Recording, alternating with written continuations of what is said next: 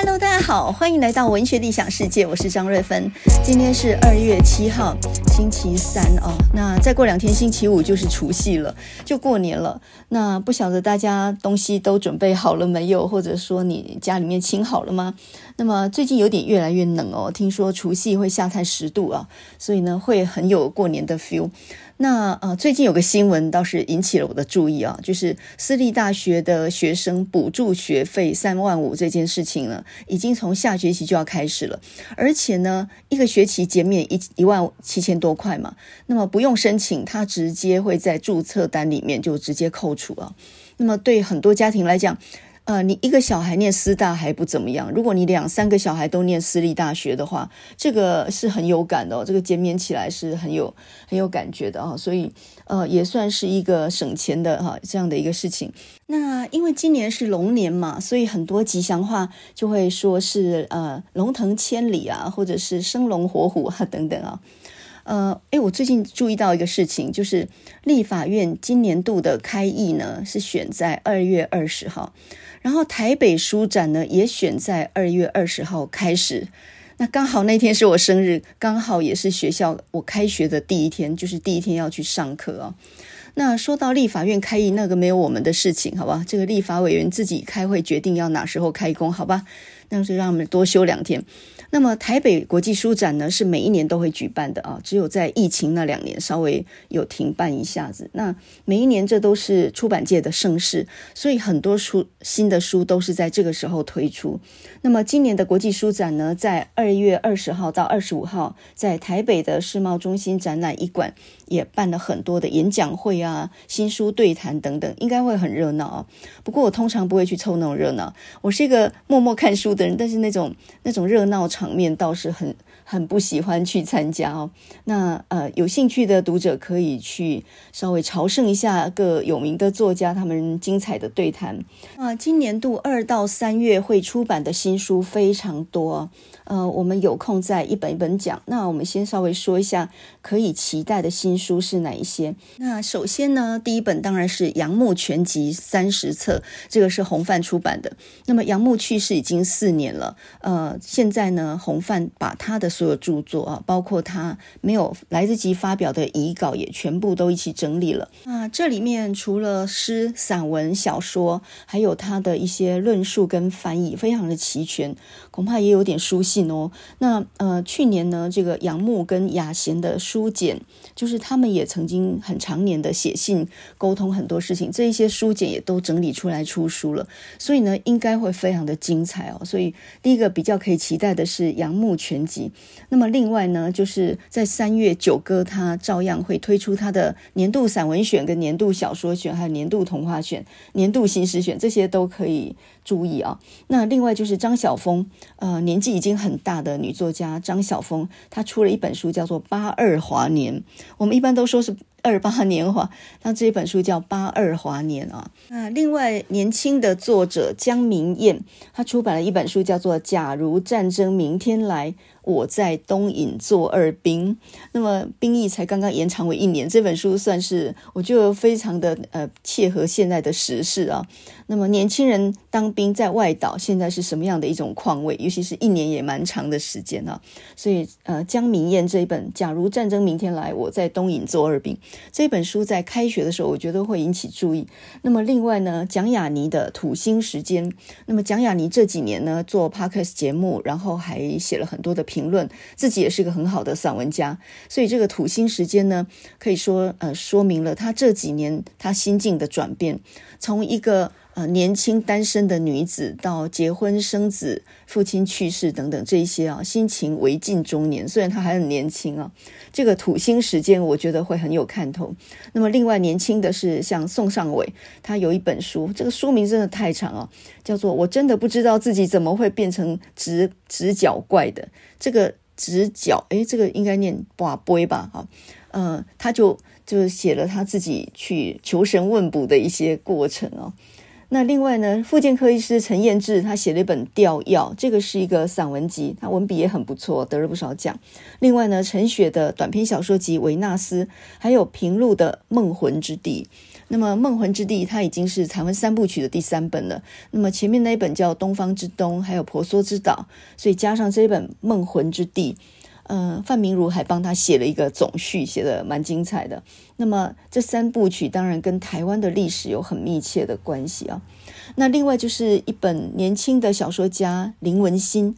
那么这个年轻的女生呢，她对于女权还有身体的议题，我觉得。蛮关注的，之前写了本游戏场所嘛，那现在这本新书叫做《满花》，这本书我在书店已经看了，哦，写得很不错哦，这个有空再讲。那么另外还有一本就是结合原住民，还有一些呃奇幻的、魔幻的，这个是朱和之的《当太阳坠毁在哈因山上》。那么呃，当太阳坠毁在哈因沙山山，哈因沙山。我们怎么那么那么拗口？那么这本书有一点像是甘耀明之前那一本书《成为真正的人》啊，有一辆飞机坠毁在高山上面，然后引发了原住民青年去搜救这样的种种很多的过程啊。事情是一样的，但是写成了不一样的两本小说。那么这一本朱和之的书也蛮值得关注的。那么刚刚我们讲到国际书展第一天就是二月二十号，结果呢，我们学校开学，我上课第一天也是二月二十号。刚好我生日诶，现在呢，打算给他摆烂，就是跟学生说今天不上课，因为老师生日，老师白虎星下凡了，这个可能会克到你们哈，所以呢，最好是大家疏疏散，然后各自去书店。下个礼拜来呢，我再来验收，看你们都看了什么书。诶，我觉得这是个好主意，大家都躲到书店里面去，先读一天书作为休假，呃，那个叫什么收心操啊。你要回去正式工作，你也要收一收心呐，对不对？所以去书店看书是一个很好的收心操哦。不过呢，要熬到二月二十号我生日那天，首先我先熬过这个过年哦。我今年这个过年可不好过了。先想想我去年这个过年多么逍遥自在啊！我那个时候教授休假当中，然后呢，我也不去台北婆家，我就一个人翘脚在家里面看 看电影，然后呢，煮一点自己爱吃的东西，早早就睡了。第二天早上呢，又跑去骑脚踏车，然后几乎跑遍了整个台中彰化很多地方，然后再。中午才溜回来，太快乐了！一个人过大年初一的早上，这真的是呢，千金不换呐、可是我今年没有这种逍遥了，因为今年呢，我妈妈来跟我住，然后呢，我跟我姐已经冷战了，就已经几乎是就是不联络了。所以现在我妈妈的长照问题还没有解决，然后我都快要开学了，大家各自都要回去工作，所以一个那么老的一个老人要怎么样一个人待在家里面呢？这个我现在还正在伤脑筋哦，先先把这个年度过去再讲。所以呢，呃，现在不比去年这个时候，那我也感觉到每一年的状况真是不一样。我妈的身体去年还很好呢，我今年摔了一跤以后，今年就变成这样了哈，几乎是没有旁边人陪着是不行的了。所以呢，在我这种心情底下，呃，就是家里有个很难照顾老人这样的情况底下呢，我再来看呃陈二元这一篇《锈病》这篇短篇小说，我就特别有感啊。那么这篇《锈病》就是生锈。呃，病就是疾病的病哦，锈病。那么它讲的就是呢，有一种植物叫做龟背玉，应该很多人知道，在家里面做装点的。它基本是一种热带比较潮湿地方的一种植物啊。然后它叶片展开的时候，就好像乌龟的背一样，会有一个很自然的裂痕，非常漂亮。那么这个龟背玉呢，可以算是居家装点的一个。呃，很很流行的东西，所以呢，卖价也非常好。那么这一篇锈病，它讲的就是种植龟背玉这种农园里面的一对兄妹。然后呢，因为爸爸是原来种植的人嘛，那他这个哥哥呢，本来是在台北的科技大厂做副理，是资优生，从小念书念得很好，说不定也是念电子或科技之类的。那么这个妹妹呢，长得不怎么样，留在家里面帮忙，所以呢是一个很不起眼，但是照顾着家里的角色。那这个家庭呢，原来是以爸爸为支柱的，爸爸是一个花农嘛。但是呢，这个妈妈很早就离家出走，因为受不了爸爸那样的一种一种对待哦，因为他爸曾经对他妈妈家暴嘛，然后常常在儿女面前打这个母亲，所以呢，他总是把他打的身上。都是一些青的、红的、黑色这样的斑啊，这些斑到最后都长到了无可救药的地步。那么这句话也隐喻到啊，他们种的龟背芋，因为长久以来没有好好的照顾，所以呢，就变成了那个真菌，那些孢子呢就大量繁殖到没有办法控制的状态，所以就开始产生了锈病。所以锈病这个小说它的偏题就从这里来的。这个家真的是没有救了吗？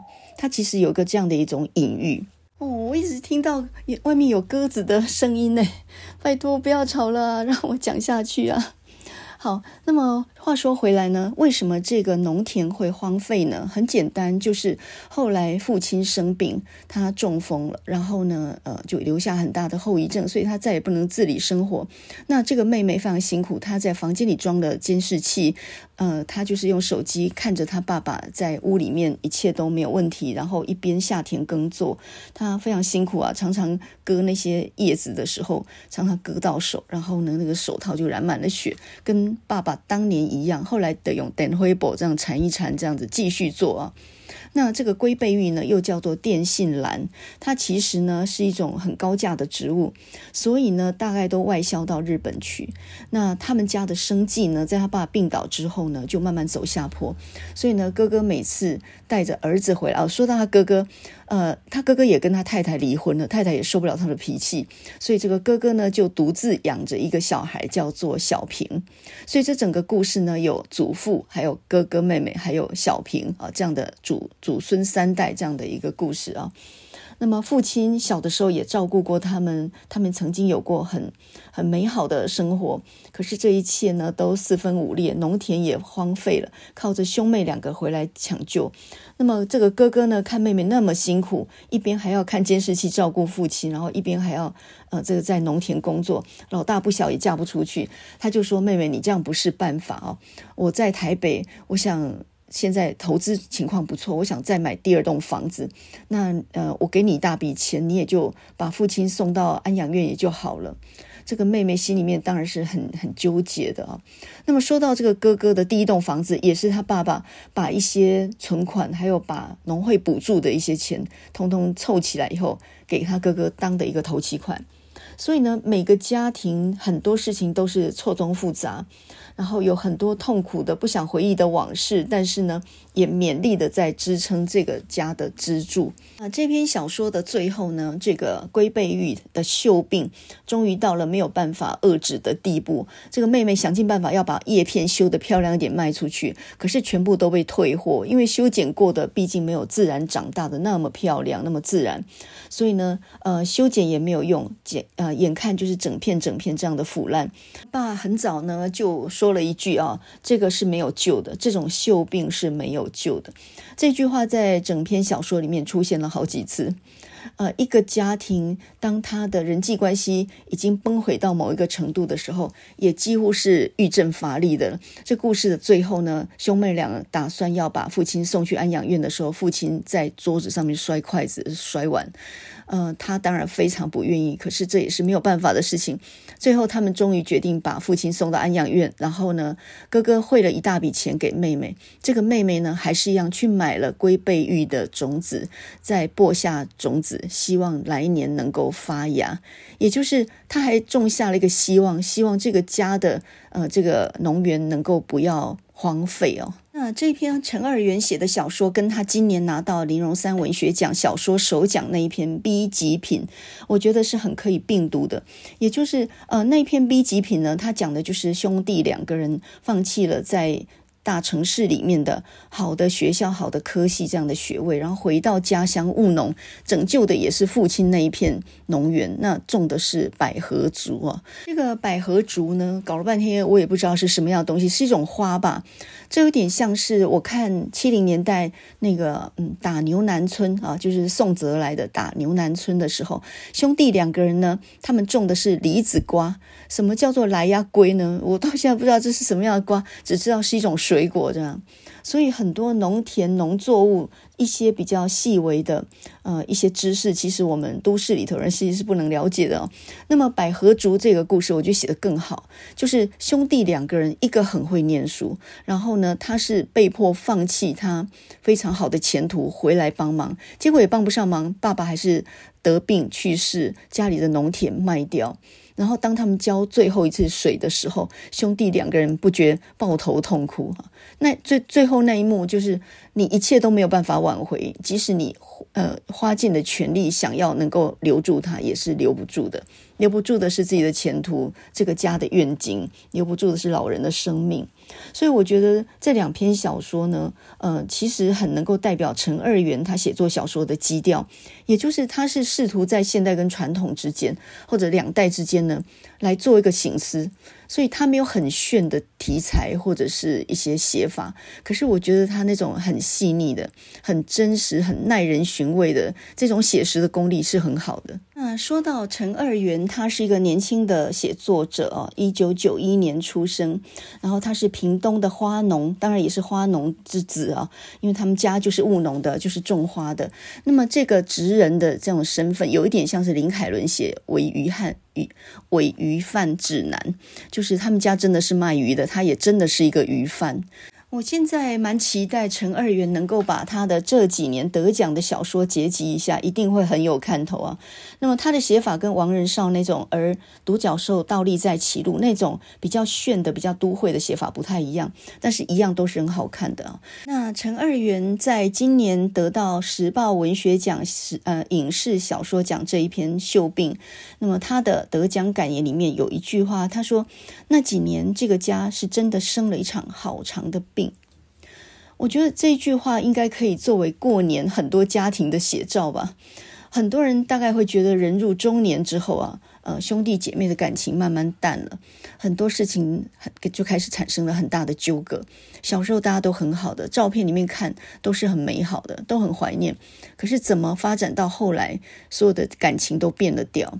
尤其是呢，父母去世，或者是面临到长照这种辛苦的时候，大家互相推诿责任，每个人都只想要一点财产的权利，没有人想要分担这种辛苦的时候，你看看，呃，兄弟姐妹的感情经得起这样的一种折腾吗？所以非常考验呢、就好像《锈病》这一篇短篇小说里面说的啊，这个植物一旦染上了这样的锈病以后，这个都是没有办法的事了，这都是没有救的事情了。所以有时候我觉得过年等于是一年一次检视自己的亲属关系、家人的关系。以前你觉得你跟他很好，现在有变质了吗？是不是已经整个完全都不一样了呢？那么如果整个都变质了，你还要强颜欢笑的去守着团圆的年夜饭，然后去假装微笑，假装这一切都没有改变吗？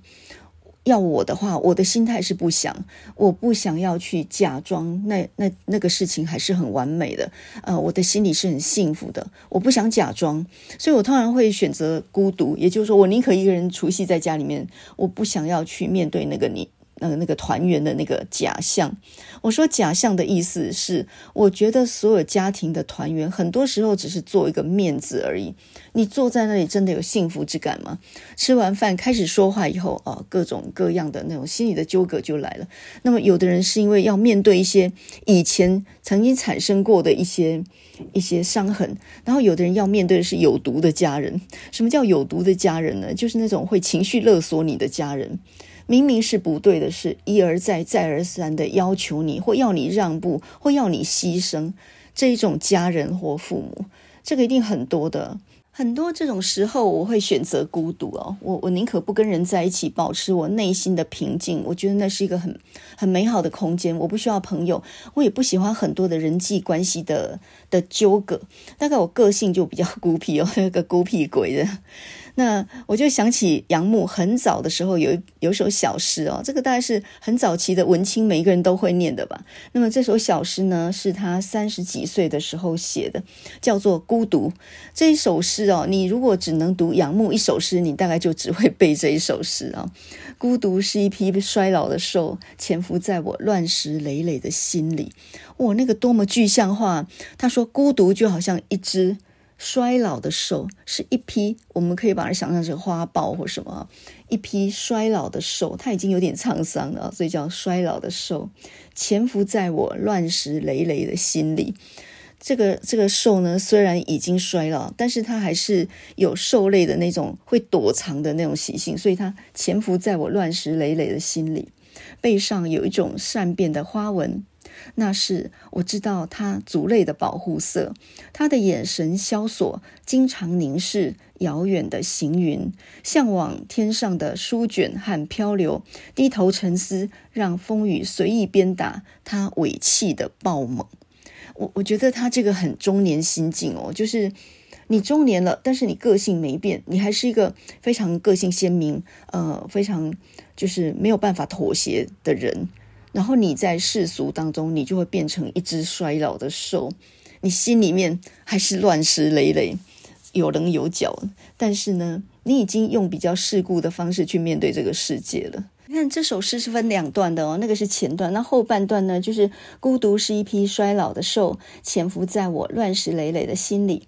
雷鸣刹那，它缓缓移动，费力地走进我斟酌的酒杯，用他恋慕的眸子，幽凄地瞪着一黄昏的饮者。这时候，我知道他正懊悔着，不该贸然离开他熟悉的世界。进入这浓酒之中，我举杯就醇，慈祥地把他送回心里。所以这是一个酒酒鬼的独白，诶，这个很适合那种文青小酒馆里面，就就是写一幅这样的字哦，来作为一个背景哦。一个孤独的人在那里独自喝酒，然后呢，他到最后呢，就是因为那个兽等于就是他喝酒时候释放出来的真正的自我，所以到最后呢，我就举杯就醇，慈祥的把他送回心里。那只兽也知道他不应该贸然的离开那个熟悉的世界，进入到这个这个能酒当中。我觉得这个比喻非常的妙啊。借着酒意把自己的真实自我释放出来，但是想一想又非常危险，赶快呢，借着一杯酒再把它慈祥的送回心里面。诶，过年呢，在家里面脑满肠肥，在那边呃牌桌上打牌什么的，我总觉得真的很疲累，还不如在家里面读几首诗呢。那你可能会说，诶，台积电年终奖金一百呃一百五十万吧？听说平均哦，平均一百五十万，谁理你啊？读什么诗啊？可是我觉得反而是世界上很混乱，你你才要找到一点自己平静的空间。如果你能够并绝这些应酬哈，或者年节的活动，然后躲在自己书房里面看，翘脚看一本诗，或者看一部影片，我会觉得感觉呢，真的是真的是太舒服了呀。呃，面对人，我总觉得会比较累。我自己读书的时候，我会觉得很快乐啊。那说到杨牧呢，最近有一本非常重要的书，就是《杨牧全集三十册》啊，这个是洪范帮他出版的。那么这本书呢，在杨牧去世四年之后出版，收集了他所有的作品，包括诗、散文、小说、翻译啦，还有一些研究啊，好像还有书信集哦。然后呃，这个三十册是非常庞大的一本书啊，几乎总结了杨牧这辈子。写的东西，还有他遗稿，就是没有来得及发表的，也全部收在里面。那么，呃，杨牧的这个全集预料会在国际书展上面会是一个很主要主打的书。然后这一期的印科，就是二月号，二零二四年二月号的印科，也做了双封面。那这个双封面呢，就是一个就是杨牧啊，作为一个专题；另外，另外一个封面是孙翠凤他们在过年期间会举办一个户外大型的歌仔戏。这个剧吧剧码的名字呢叫做一六二四。一六二四，他演的就是荷兰人当初在热兰遮城建大元城那个故事。所以呢，等于是把那个魏德圣的。没有拍完的台湾三部曲，就把它用歌仔戏的方式呈现，然后呢，会在台南高铁站附近，呃，来做表演啊。二月二十四号到二月二十五号免票入场的。所以呢，应该也算是一个过年期间很很重要的一个译文的一个表演哦。那么这一期的硬科文学生活志，也就是二零二四年二月号，因为是杨牧专辑，所以非常的精彩。那其中呢，叶步荣写的那一篇叫做《真是晚辈的杨牧》，还有杨照写的那一篇《战友间的文学相伴》，我觉得这两篇文章很值得一看哦。那么叶步荣写的那一篇呢，他就讲到杨牧当年在七零年代的时候是怎么样拉拔。阿胜、陈方明和刘克襄，那么他们在七零年代都才刚起步，都还很年轻。那么杨照、呃杨牧那个时候呢，他跟呃雅贤还有跟叶步荣他们合力创办红帆，所以他们三个人等于是最早的股东，也是最早的一个创办人哦。那么杨牧那时候在在美国嘛，所以呢，他有一次一九七八年，他第一次看到阿胜那一篇厕所的故事，然后呢，他就非常惊艳，就劝红帆出版。他的散文集。那么果然呢，阿胜就出了第一本他的散文集啊。那么陈方明在一九七三年出的第一本书《镜子与影子》，那个是一个诗论嘛，诗的评论，也是因为杨牧的慧眼识珠啊，所以呢，就呃也是也是促成了他的出版。那么一九八五年那个时候的刘克襄一时没有工作，然后呢，这个杨牧他也请雅贤呢帮一帮他，就是帮他找个工作啊。找个编辑的工作，那那个时候的雅贤呢，他当时候刚好主持《联合报》副刊主编这样的工作，并且他也创办办了《联合文学》，所以他手上就是一直都负责编务的啊，所以就等于说请他多拉拔刘克襄，结果果然刘克襄也是潜力非常雄厚啊，所以呢，这一篇甄氏晚辈的杨牧这一篇呢，是叶步荣写当年杨牧怎么样拉拔了这些年轻世代的，那么这些年轻人现在当然都不年轻了，可是呃，当年。杨牧是怎样的帮助他们？那么，另外杨照那一篇叫做《战友间的文学相伴》，他就讲到杨牧跟雅贤之间的关系。那，呃，这两个诗人当然都是非常好的诗人啊。这个杨牧十九岁的时候呢，认识了雅贤，那个时候雅贤才二十七岁，所以雅贤只比杨牧大了八岁而已。那么现在杨牧已经走了，这个雅贤还九十几岁，还还在温哥华哦。那么他们两个人诗写的都非常好，可是两个人最大的不同就是杨牧一辈子写了很多很多的作品，长诗短诗都非常好。可是雅贤呢，他的诗一直到一九六五年就停笔了，非常的可惜，这辈子大概只留下一本雅贤诗集，呃，前前后后很多选集，但选来选去大概就只有一本而已啊，因为他很早就停笔，然后很早就主持编务了，虽然他的。编辑事业呢，是影响的文坛非常大，可是呢就牺牲了他自己写作这方面的天赋，非常可惜。所以呢，在他们来往的书信当中啊，亚贤不止一次的很后悔，说自己没有能够写下去。他到了美国念爱荷华大学的硕士，他也其实觉得自己在学问上没能够再度精进，因为他是当兵出身的嘛，军人作家。雅贤他的本名叫王庆林哦，他是河南人，然后随着军队来到台湾的。那么来的时候还很年轻。那么他的。文坛起步其实是在一九五四年的时候呢，他在左营跟两个朋友，一个是洛夫，一个是张默，他们创办了《创世纪》这样的一个诗集哦。那这三个都是军中作家嘛，所以《创世纪》他一开始的时候，他就是一个比较以军人来作为主体写作者这样的一个社团哦。然后呃，一九五四年成立到现在也七十周年，最近皇冠在庆贺他们七十周年庆。哇，这个七十年可算是很长的一段时间呢。那么，一九五四年那个时候的雅贤，他跟洛夫、张默他们合办《创世纪》，当时候洛夫、张默稍微年长一点点，都在当少尉军官，他们的军饷很微薄，两个人呢大概都只领五百块一个月这样，然后他们就呃。一腔热情，都是很喜欢写诗、很喜欢读书的人。这三个人呢，就三个臭皮匠凑成一个诸葛亮这样子，把钱凑一凑，先办出第一集再说啊。他们那时候不是有一句口号吗？叫做“当掉你的裤子，保有你的思想”。你就算穷到没有饭吃了，你也必须要有一些精神的食粮啊。所以他们那时候办《创世纪》非常惨淡经营。然后因为没有钱打广告嘛，听说当时候电影院都有那种打出那个呃外面有人找你这样的寻人启事给里面的观众。《创世纪》诗刊已经出版了，呃，王庆林请速回。那用这种方式呢，让那些观众知道，哎，有一本诗集叫做《创世纪》哦。所以可见他们当初很穷啊。那他们标榜的是一支没有心想的部队啊，里面都是军军以军中诗人为主力这样。那他们三个人呢，也常常来。标诗就是在杂志上面标诗，也没什么稿费，但是三个人都喜欢写，写得很好，所以叫做标诗，不是飙歌啊，也不是飙车，叫做标诗。那个呢，真的是一个很穷开心的年代啊，就是物质很很贫乏，但是精神很丰裕这样的一个时代。然后后来《创世纪》呢，他慢慢呃，就是摆脱了军中这样的一个形象，他后来也结合了很多本土诗人哦，像什么林亨泰、白秋、锦莲之类。然后也加入了学院派的诗人，像余光中啊、郑愁予他们也是加入这个创世纪诗社。所以创世纪诗社其实到最后呢，成员是很多的。那么杨牧呢，在二零零九年的时候写过一本很厚的书，四百多页，都是一些很长的散文，每一篇都大概一万字左右。这一本叫做《其来后书》啊。那么说到《其来后书》，当然就有《其来前书》。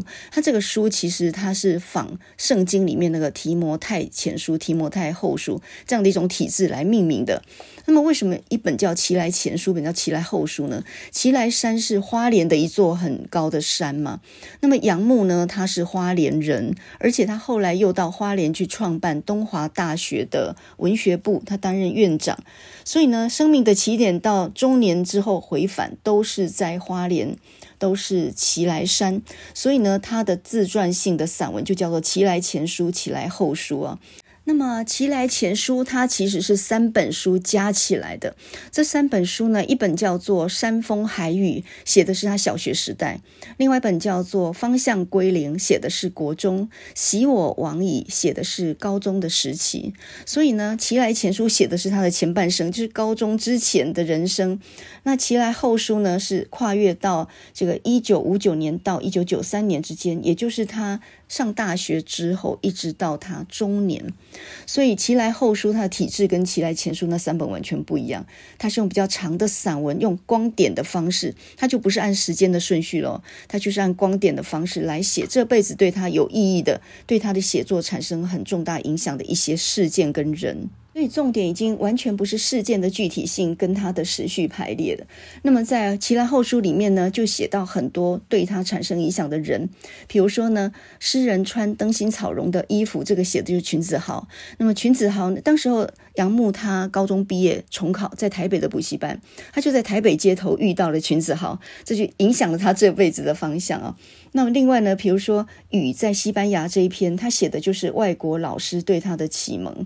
然后复合式开启这篇写的就是他在东海的呃这个念书的期间，中文系的教授对他也产生了一些很很大的古典上的影响。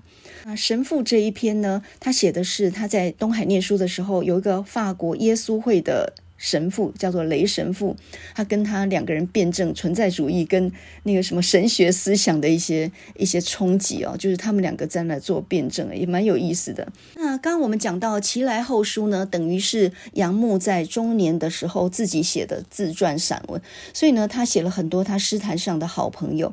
那么刚刚就讲到一篇是写群子豪的，那么另外呢，他也写过楚歌啊，楚歌不是只有写诗哦，他很精于书法跟跟绘画。所以有一篇叫做《谁为尔无恙》，他写的就是楚歌。那么另外呢，他也有一篇是怀念他的师友黄用。那么这一篇呢叫做《翅膀的去向》。那另外一篇呢写到呃这个雅贤，这一篇就叫做《左营》，也就是他很年轻的时候到左营军区去看到正在办创世纪的雅贤。那个时候就是很年轻，当掉裤子也要保住自己思想。那个时候的雅贤。那么说到雅贤呢，他的出身背景跟杨牧完全不能比哦。杨牧他是学院派出身的，念东海外文系的时候，他就曾经呢是余光中的学生。后来呢，杨牧又到美国的华盛顿大学去念博士，所以他一辈子都在海外，然后是一个学院派的，是一个写理论的人，他也从事写诗这样的工作。那雅贤不一样诶，这个雅贤呢，他是河南人，然后很年轻，十七八岁呢，就跟着军队到台湾来。那个时候的台湾，相对于大陆还算比较文明的，在这个日本统治底下，所以呢，有自来水、有电灯什么这些，火车什么这些呢，那些乡下的那个大陆乡下来的小子是完全没有看过的。所以在雅贤回忆录里面，他就说到，他刚来台湾的第一次站哨的时候，班长交代他说。嗯、王庆龄十点半关灯，然后呢，他一听就懵了。首先，他不知道什么叫十点半，怎么看十点半？在乡下地方是等点油灯，看看太阳、看月亮的，哪里知道什么叫十点半？他们完全没有现代化这种钟表的观念哦。所以呢，钟在那里啊，十点半的时候呢就熄灯。好，十点半是什么呢？那他看不懂那个钟的表面 啊，所以后来才问人说啊，十点半，我觉得是这个时针指哪里，然后这个分针指哪里啊？那叫十点半。再来呢，就是怎么关灯呢？他不知道怎么关灯，他不晓得那个墙壁上面有一个按钮，呃按下去就关灯，他不知道，所以他第一次站哨的时候，十点半该关呢，怎么关呢？不晓得，他就拿那个刺枪去刺那个那个灯。就会戳那个灯，然后呢，旁边那个排长看到以后，才跟他说：“你你干嘛这样戳那个灯啊？那旁边不是就有按钮吗？”他才恍然大悟。所以呢，他连按钮都没有看过，他连电灯都没有看过，他们是点油灯的。所以呢，这样一个战乱失学的年轻人，他是很渴望知识、囫囵吞枣的，他什么都读啊。所以，呃，在杨牧的《其来后书》这篇左营里面，他就讲到，当时候年轻的雅贤，他不但对写诗很有兴趣，他非常非常的好学，他几乎把他找得到的书全部都能都找来看。他花了很多时间在炼油厂的图书馆里面，因为炼油厂里面收了不少西方文学的翻译本，所以他就在那苦读，而且呢，他居然是用抄的方式，一笔一笔把他喜欢的书抄下来。包括纪德啊、肖洛霍夫啊、杜斯托耶夫斯基啊、海明威这些名著，在这个杨牧写的这篇《左营》里面，他讲到，你看这些旧恶小说，很可能会给你带来一些祸害。诶，那个时候是一个白色恐怖的时代耶，你敢跟共产党染上一点关系，你就等没命哦。结果呢，他说没有关系，我收得好好的。那么杨牧看到四壁萧然呢，他想说这个简陋的房子里头哪里有地方可以让你收你抄的那些东西？原来他整整齐齐收在炮弹箱里面。当时候当兵的人随身行李可是没有行李包，就是一个炮弹的木箱，他就把抄的一本一本他自己收集的一本书都整整齐齐放在那个木箱里面。在杨牧的《左营》这一篇文章写雅贤这篇文章里面，他就提到呢，呃，对于雅贤来说啊，书不只是一个知识的象征而已，它其实代表的一个人格，也就是说，他把书给人格化了。所以雅贤有一首小诗叫做《孤独》。哎，叫做寂寞啊，叫寂寞。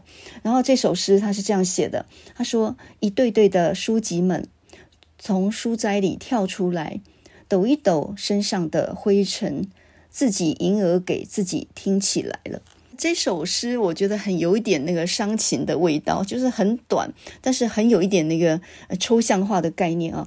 那么在这里头呢，一对对的书籍们从书斋里跳出来，这个就是很人格化的，书就是人，人就是我啊。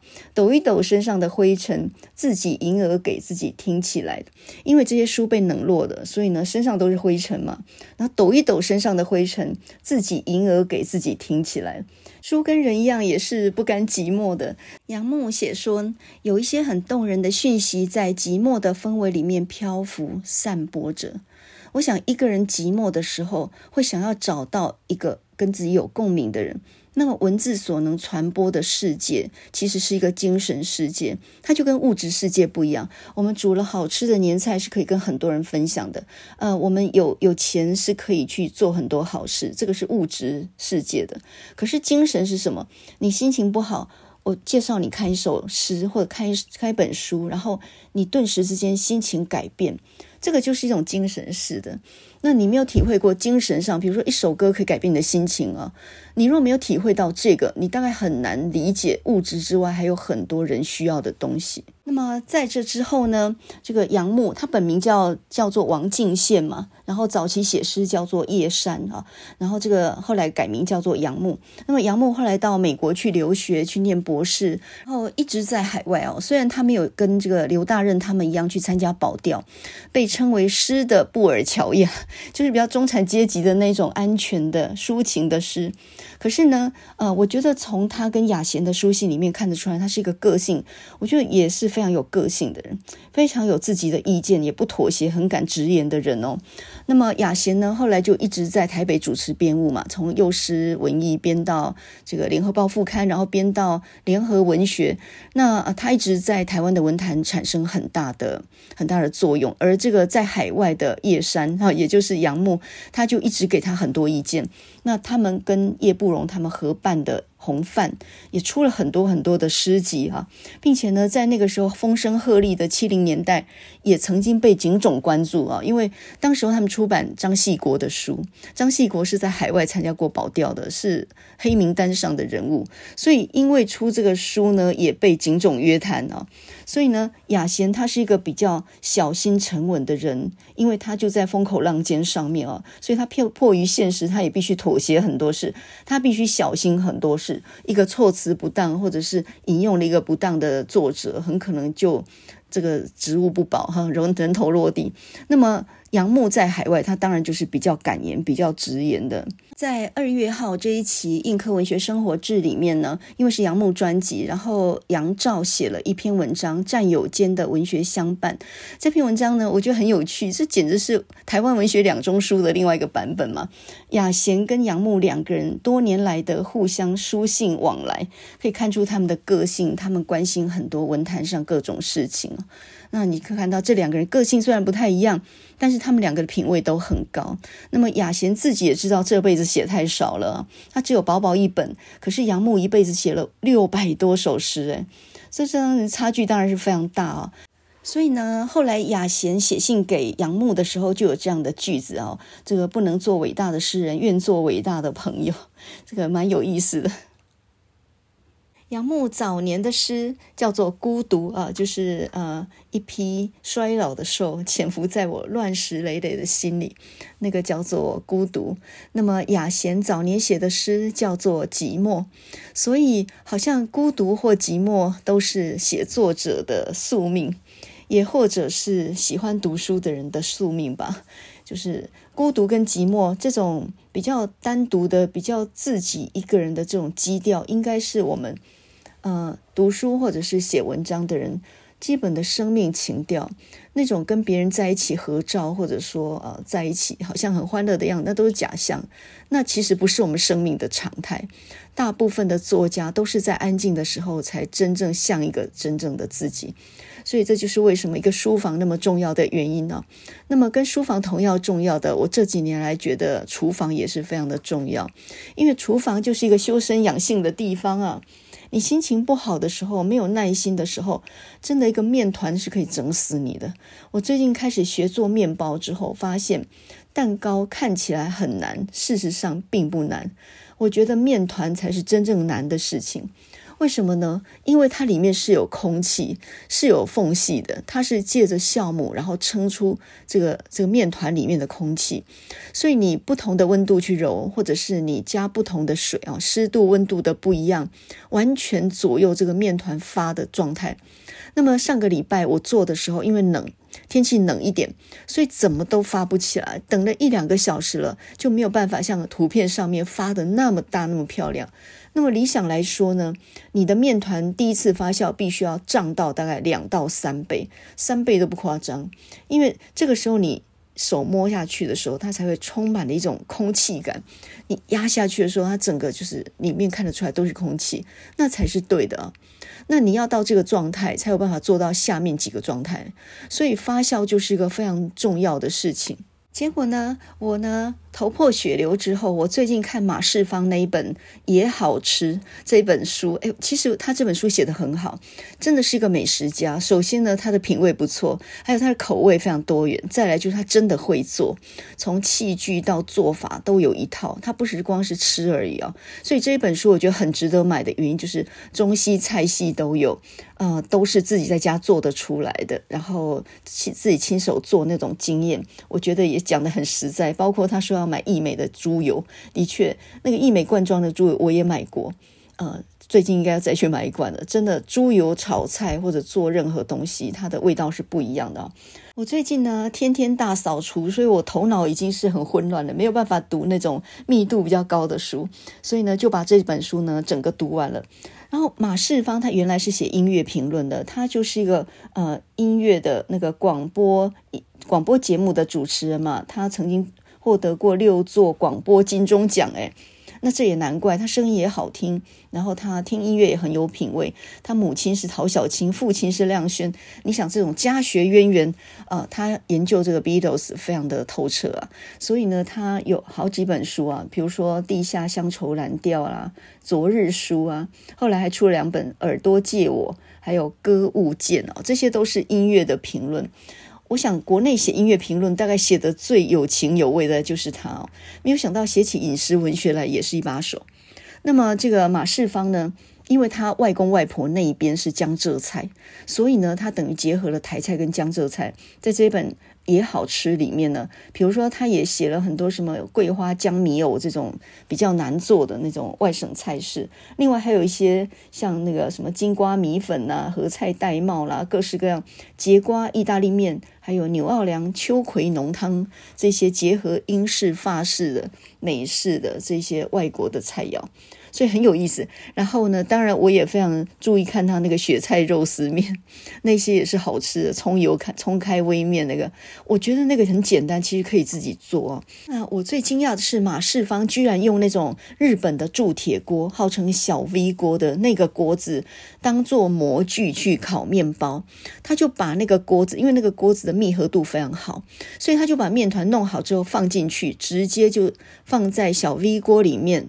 呃，然后就进进去烤箱烤，那你这样等于就是把小 V 锅当做吐司的模具来用嘛？哇，那这个成本非常高，一个小小 V 锅可能好几万呢。那马世芳呢？他说用这种方式做出来的铁锅面包呢，第一个不用揉面，第二个效果非常好。诶，这个我就也非常狐疑了。呃，用铁锅应该是可以烘成面包，我相信。但是你受限于那个锅子的形形状，对不对？你大概不能做成长条的吐司，你大概做成一个圆圆的，有一点像是我们用面包机做出来的面包，它永远就就是那个方圆方圆那个形状而已，你做不成长条了。所以你如果要做长条的吐司，长方形的东西，你就必须要买吐司模具。那至于他说不用揉面，直接进去啊，这个型好直接进去，这个我也有点狐疑哦。所以呢，根据我的经验，我现在来教大家怎么样做一个正式的鲜奶吐司。那如果你会做这个基本款，你里面就可以揉一点奶油，揉一点葡萄干，揉一些。呃，那个各式各样的一些你想要加进去的核桃或什么都可以了。现在呢，东西很贵哦，你光是买一条吐司在外头买，现在都不卖整条的了，现在大概都是一条切成三分之一。那如果你你有一点什么蓝莓馅啊、奶酥馅，或者加了点什么巧克力，它的价格就又飞涨。所以呢。每次在外头买吐司，买到其实觉得蛮感慨的。如果你学会自己做的话，如果在年节当中学会自己做的话，你想现吃啊，你今天烤，明天就有得吃，非常方便。通常一条吐司那样的量哦，大概我觉得都吃三三到四天。因为其实吐司也可以加奶油，或者是抹甜的奶酥酱，各式各样的方式，可甜可咸，所以是一个很好的呃早餐。然后加上的咖啡就非常好吃。我觉得非常值得自己做，你只要多做几次，哇，你这个兴趣就越来越高，因为你每一次可以加不同的料嘛。喜欢蓝莓加蓝莓馅，喜欢巧克力，喜欢草莓，喜欢什么，你涂各种果酱进去烤，它就是那个样子，所以有很多变化啊。那么我来教大家怎么做鲜奶吐司。首先呢，你就要去找烘焙坊、烘焙材料坊，然后呢，你去买那种长方形的那种吐司的模具，最好是不粘的那种。那这种模具分为有盖跟没盖。有盖的话，你做出来的就是那种方形、方方正正的吐司；如果没有盖子那一种呢，你做出来就是山形吐司，就是你如果揉成三球就变成三三团，如果揉成两球就变成两两团，像一座山那样的，都好吃啊。我觉得这两个都可以买。所以呢，你先买一个长方形的烤模。最好是不粘的。那么另外呢，当然你要去买高筋面粉啊，做面包是用高筋面粉。再来就是呃，基本的你要买酵母粉。那酵母粉做面包该用哪一种，你就问店员就就对了哈。再来就是你必须要有一点奶油。那这个奶油分有盐无盐，我两种都用过，我觉得都可以。高价低价我也吃不出太大差别哦，所以你可以试试看。总之呢，如果你做多了，你就会买大块的那种一公斤奶油。如果你少量的试做的话，大概一开始买买个两百五十克那种就可以。好，那么接下来你看材料其实就很简单的啊。那你看很多做面包的食谱，他会跟你讲说要去买一块细胶垫来做揉面团的时候用。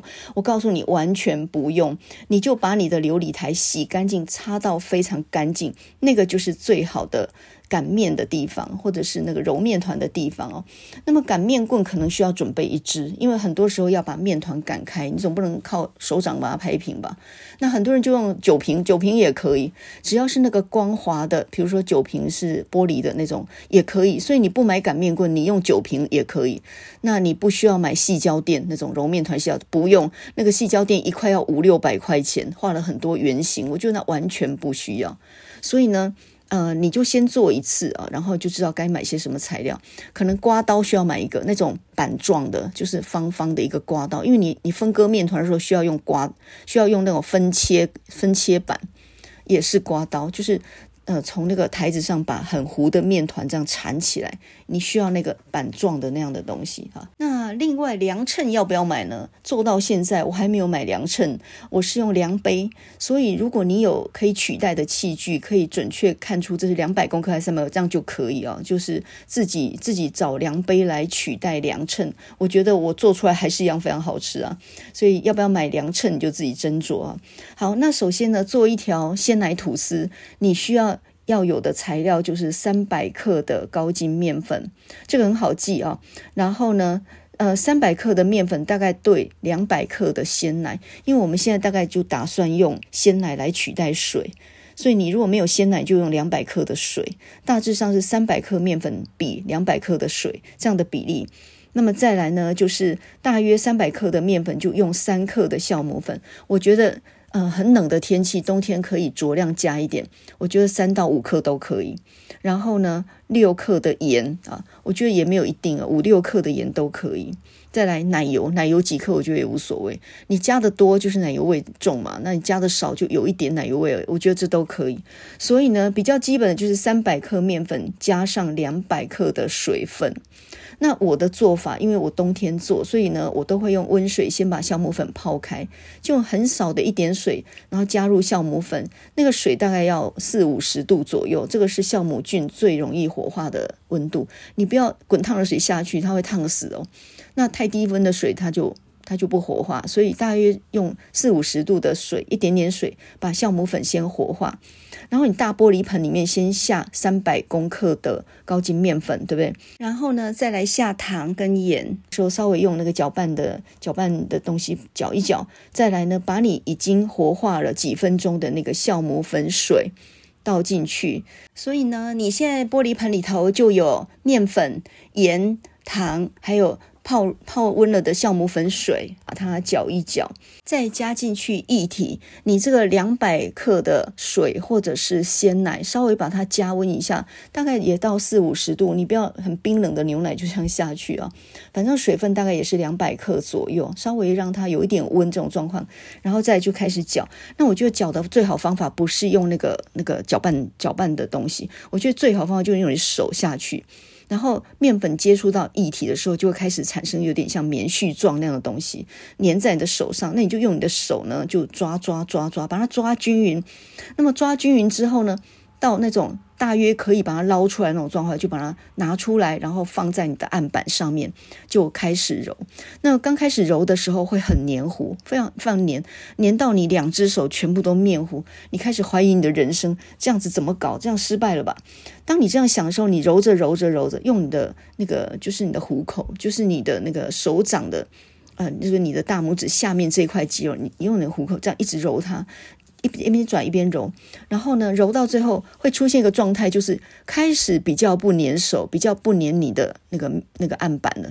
在揉的过程，如果真的太粘，你就撒一点点粉在你的手上，或者是在你的板子上面。那然后就撒一点，就稍微会干燥一点，这样就可以继续揉下去。但你不要撒太多，撒太多你会整个改变那整个面团它的比例哦。啊，揉了几分钟之后，它就稍微比原来光滑很多。这个时候呢，你旁边那个奶油也融化的差不多，在室温也稍微融化，这时候你就把奶油呢就揉进去那个面团里面。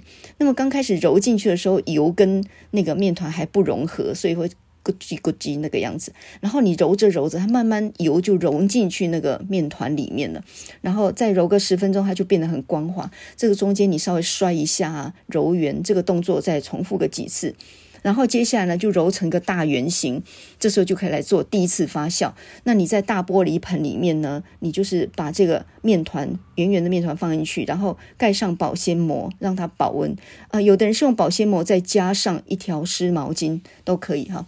然后你就可以去做你的事了。通常做到这个阶段，我就跑去运动，然后呢慢跑回来就可以就可以揭晓。这个时候呢，面团胀到两到三倍大，那就是对了。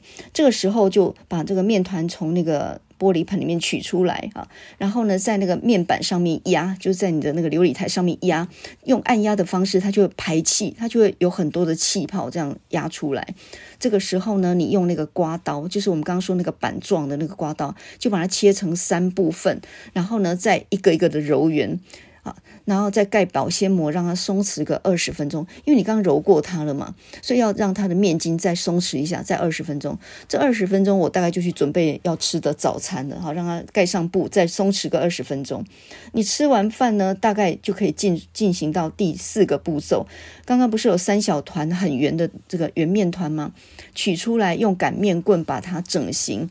把它压成长条状，然后呢，在两边卷起来，再压压压，然后再用那个卷毛巾的方式把它卷起来，卷到最后呢，收口朝下放，放进去涂了油的吐司模里面。那你这时候吐司模就放三小球，对不对？就三三个椭圆形，像毛巾一样的东西。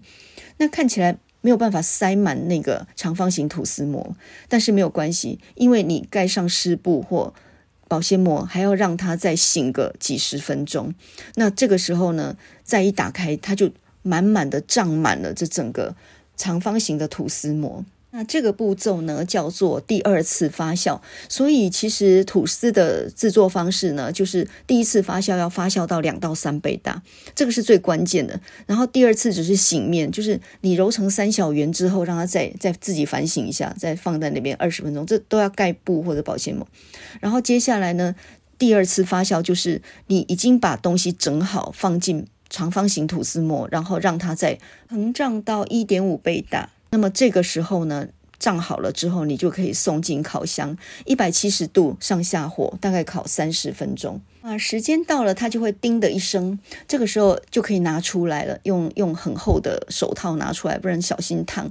我最近已经手呢不小心烫出一个水泡来哈，一定要戴手套，然后这样拿出来。拿出来之后呢，轻震两下就把它倒扣出来，因为你刚刚涂了膜在那个模具里面，所以就很容易可以扣出来。有的人不涂油，他就是用那个烘焙纸也可以啊。总之。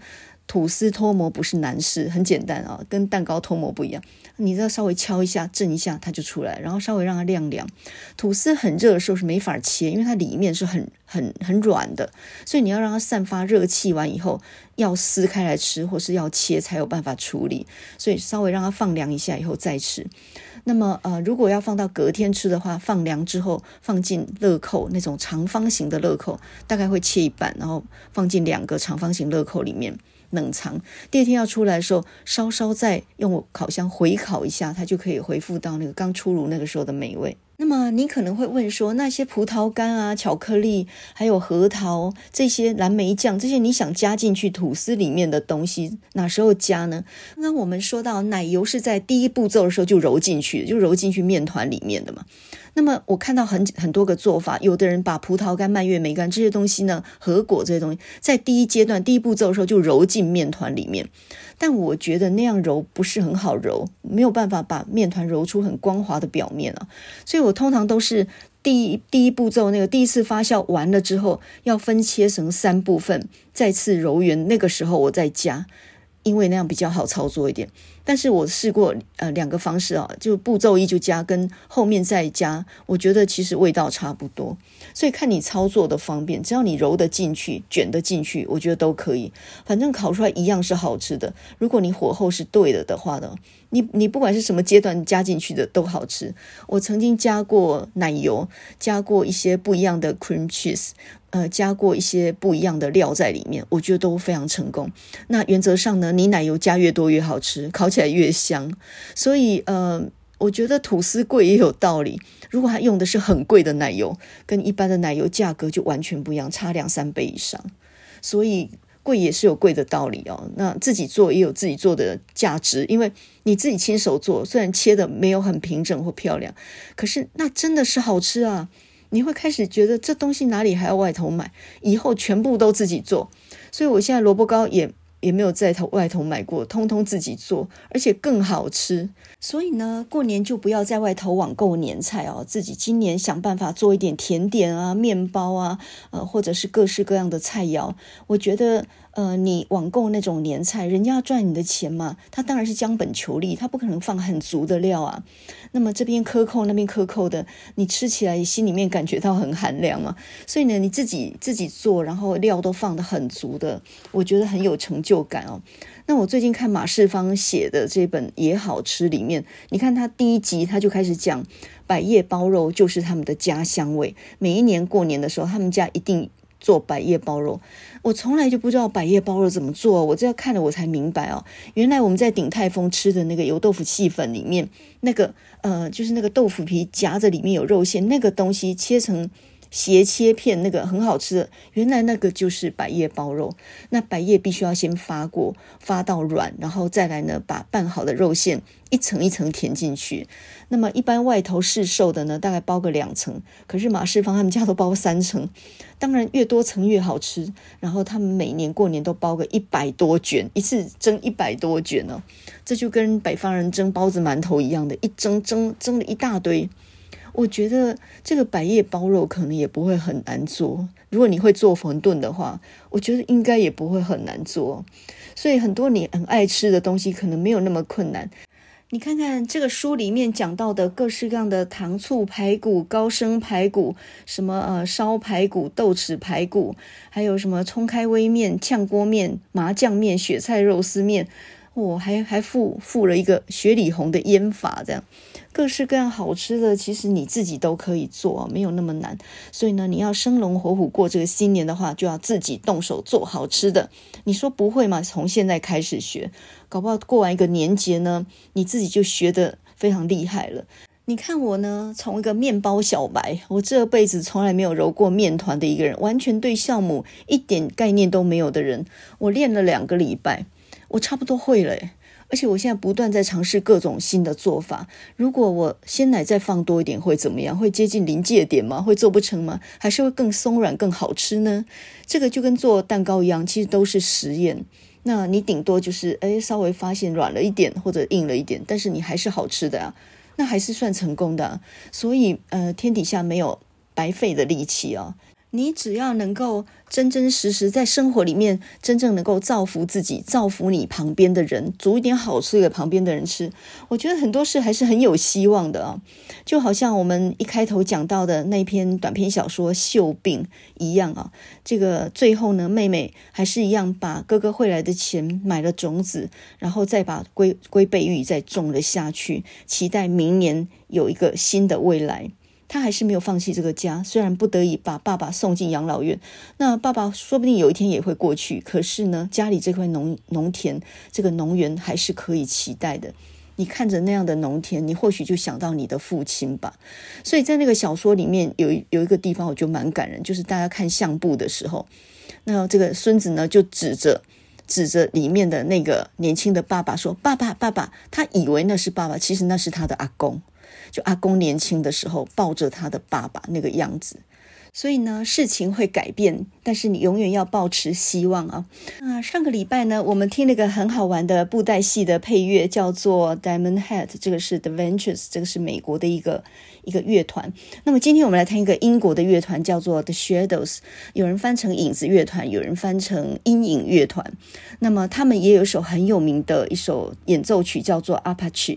这个阿帕奇呢，其实阿帕奇它是美洲的那个原住民印第安人他们的一个一个名称。那到现在为止呢，阿帕契山啊，或者是阿帕契直升机啊，这个阿帕契其实就是美洲的印第安人。那阿帕奇这一这个曲子本来是一个英国的作曲家他所创作的，后来呢是在一九六零年的时候，由 Shadows 他们加上了一些呃冲浪摇滚的味道，然后呢加上了一些回声跟颤音的方式，使得这首曲子呢成为所有学电吉他的经典。那我们现在呢，就来听几个不一样的版本哦。这首《Apache》它后来呢，因为在美国的电影里面也成为一个流行的元素，所以呢，后来居然也有饶舌歌把它做了改编。那我们现在来听几个不一样的版本。首先呢，来听听看 The Ventures 他们的演奏版本，再听听看 Shadows 他们的演奏版本，再来听一些不一样的吉他跟钢琴的版本。祝大家有一个生龙活虎的一年。我们现在就来听一九六零 Apache。